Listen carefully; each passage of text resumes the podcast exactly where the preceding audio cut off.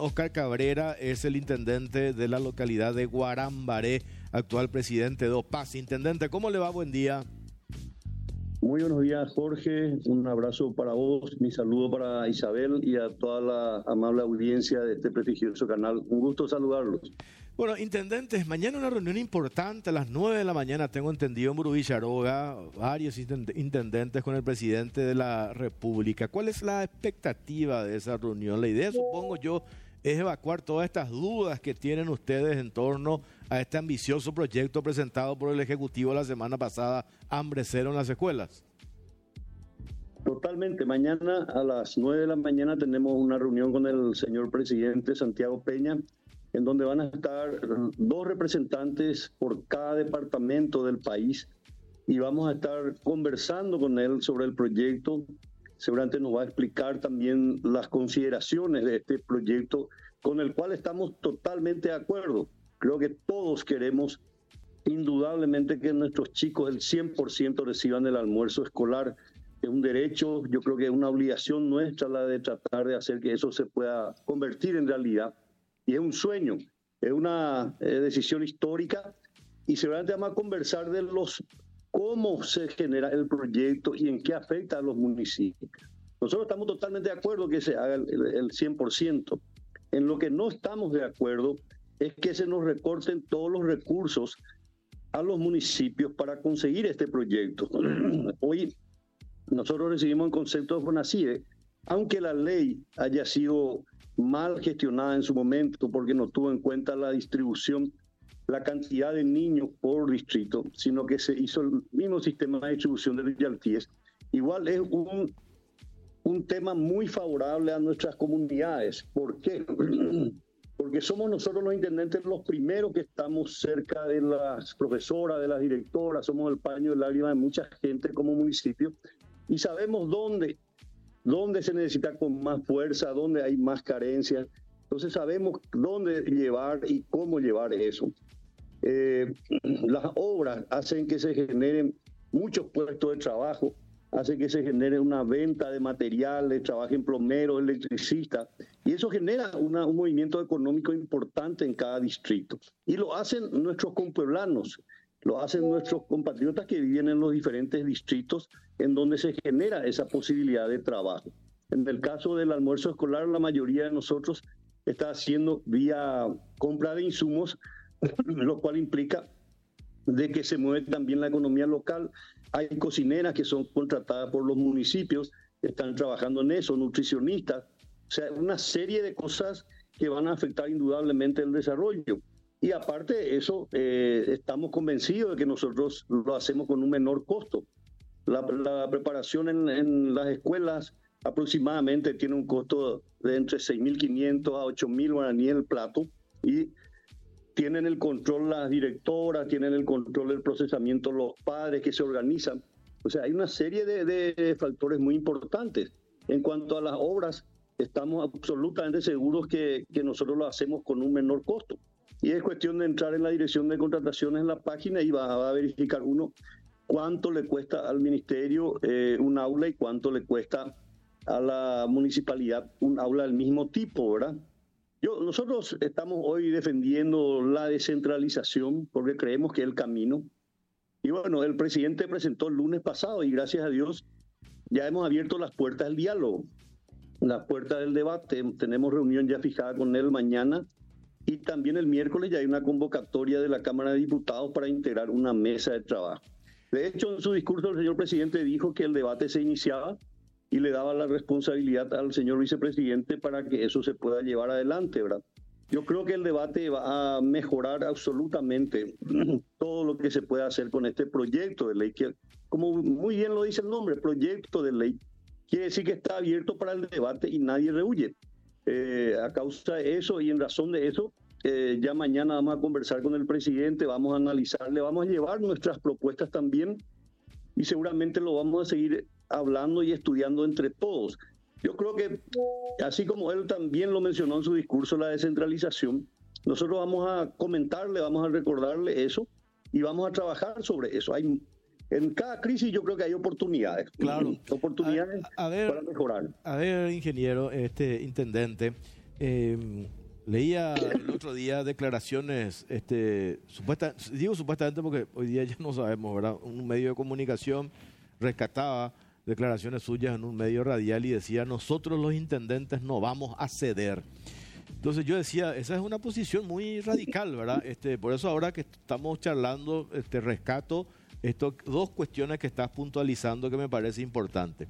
Vemos todos los días en la tapa de un diario, a veces dice, más intendentes se suman al rechazo hambre cero. Y ahí de entrada uno dice, pero qué desalmado. ¿Cómo quién puede estar en contra de un proyecto hambre cero en las escuelas? Este no puede estar en contra de un proyecto de eso. Y ahora escuchándote lo que estás diciendo, este, necesitamos definir la forma y seguir debatiendo. Esa es la salida, este intendente, ¿verdad? El debate, este, a lo mejor este proyecto todavía tiene que darse en la instancia parlamentaria el debate correspondiente y se pueden todavía quizás hacer algunos ajustes.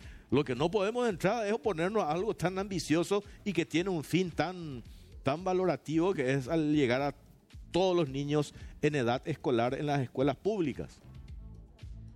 Totalmente de acuerdo. Mira, lastimosamente hay veces que se ponen palabras que uno no dice o se ponen en otras condiciones. Te voy a dar dos ejemplos. En primer lugar, nosotros nunca dijimos que estábamos en contra del proyecto Hambre Cero. Mm. Al contrario, en nuestro comunicado, el encabezado de nuestro comunicado dice que estamos totalmente de acuerdo con este sueño y que queremos ser parte de ese logro, del logro de ese sueño. Lo que no queremos es que nos dejen de lado y que nosotros estamos convencidos que podemos ser una herramienta útil para el presidente de la República, para el gobierno nacional, para la consecución de este gran proyecto. En lo que no estamos de acuerdo es que se nos quiten los recursos, porque en principio el proyecto habla de royalties y también habla de FONACIDE muchos municipios quedarían sin ningún tipo de recursos para hacer obras, sin ningún tipo de recursos para poder seguir siendo útiles a la comunidad. Y te voy a decir más, nosotros hoy con este proyecto, yo creo que estamos iniciando el debate, que es el camino, estamos 35 años transitando en la democracia y yo creo que no existe otro mecanismo que no sea el diálogo. Tenemos que agotar el diálogo. Las municipalidades, mi querido este, Jorge, tienen que aportar el 31% del impuesto inmobiliario al Ministerio de Hacienda, a la gobernación, a catastro. También tenemos 5% que tenemos que aportar al Consejo de Salud. O sea que siempre nos están recortando. Y bueno, la autonomía, la autarquía, también se fortalece cuando los municipios tienen ingresos propios genuinos que pueden utilizarlo en beneficio de la comunidad. Yo creo que esta crisis, como te dije, es una gran oportunidad para debatir realmente el fondo del tema de la descentralización, tratar de que sigamos siendo las, herramientas más útiles para el gobierno, porque somos los que estamos más cerca de la comunidad, y buscar mecanismos. Y te voy a dar otro ejemplo con relación a las palabras. Cuando yo fui invitado a la presentación del proyecto, nadie conocía el texto completo del texto del proyecto, nadie tenía el borrador, ¿verdad? Después me, me dicen un medio que un colega mío dijo que yo tenía que haberme retirado de ahí. Y yo dije en ese medio, yo no puedo actuar de pichado, porque se supone que yo tengo que tratar de abrir puertas para que podamos conseguir el diálogo.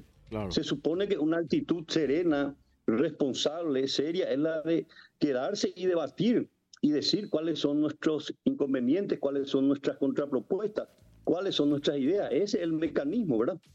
Y sale en, una, en uno de los párrafos, en el encabezado, dice, el intendente de Guanamarele trató de pichado a sus demás colegas. Jamás dije eso, yo dije por mí. Yo no puedo retirarme y me parece que eso no es un acto de educación en un sistema democrático. Ahora lo sigo sosteniendo. No tengo por qué retirarme porque creo que el, el ámbito donde uno tiene que debatir es justamente sentándose en una mesa. No existe en una mesa de trabajo, una mesa de diálogo y no tenemos que nunca cansarnos de hablar.